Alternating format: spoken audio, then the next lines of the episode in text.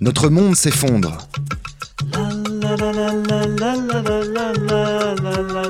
Les chroniques de la petite blanc.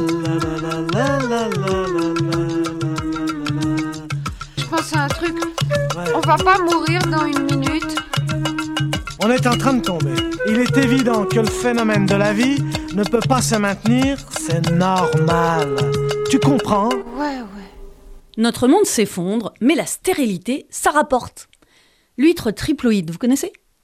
C'est ce qu'on appelle un OVM, organisme vivant modifié. Modifié pour des intérêts financiers, bien sûr. À la différence d'un OGM, organisme génétiquement modifié, l'OVM, organisme vivant modifié, est obtenu à partir d'une manipulation génétique, mais on n'introduit pas dans l'huître une caractéristique nouvelle. Pour obtenir une huître triploïde, rien de plus simple ou presque. Il faut marier une huître normale, diploïde, avec une huître tétraploïde, une sorte de super mâle obtenu par une manipulation génétique. Jusqu'à il n'y a pas si longtemps, on mangeait des huîtres quand c'était la saison. Il y avait des années avec et des années sans. C'était comme les tomates. Il n'y en avait pas à certaines saisons. On mangeait des courges à la place et c'était très bien ainsi. Mais désormais, l'huître triploïde remplace peu à peu l'huître naturelle en France. Si vous mangez des huîtres sans avoir vérifié qu'elles étaient naturelles, vous avez probablement mangé des huîtres triploïdes issues d'une biotechnologie brevetée par l'IFREMER, l'Institut français de recherche pour l'exploitation de la mer. Seul l'IFREMER en France peut les fabriquer. Et c'est ce qu'il a fait. À coup de croisement d'espèces et de procédés chimiques, il a créé une huître dont le nombre de chromosomes est artificiellement modifié.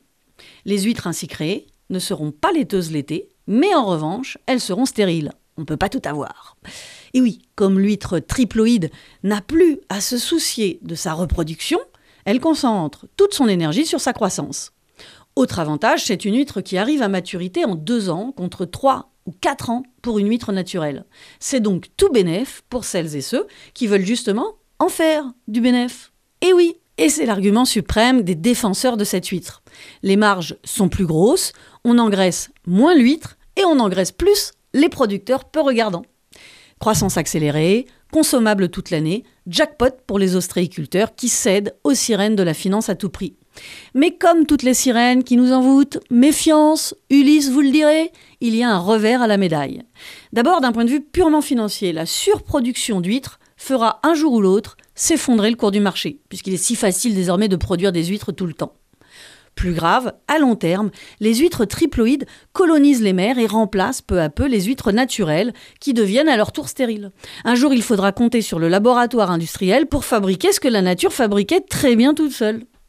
Et le grand public n'est pas très informé de cela. Aucun étiquetage ne précise que vous mangez de l'huître de labo. Et pourtant, 50% des huîtres vendues en France sont triploïdes. Et aucune réglementation particulière ne concerne ces huîtres. Pour couronner le tout et pour duper le consommateur, on leur a donné un nom vivaldien, huître des quatre saisons. C'est joli, c'est mignon, mais ça a un impact environnemental, en gros, ça tue la biodiversité.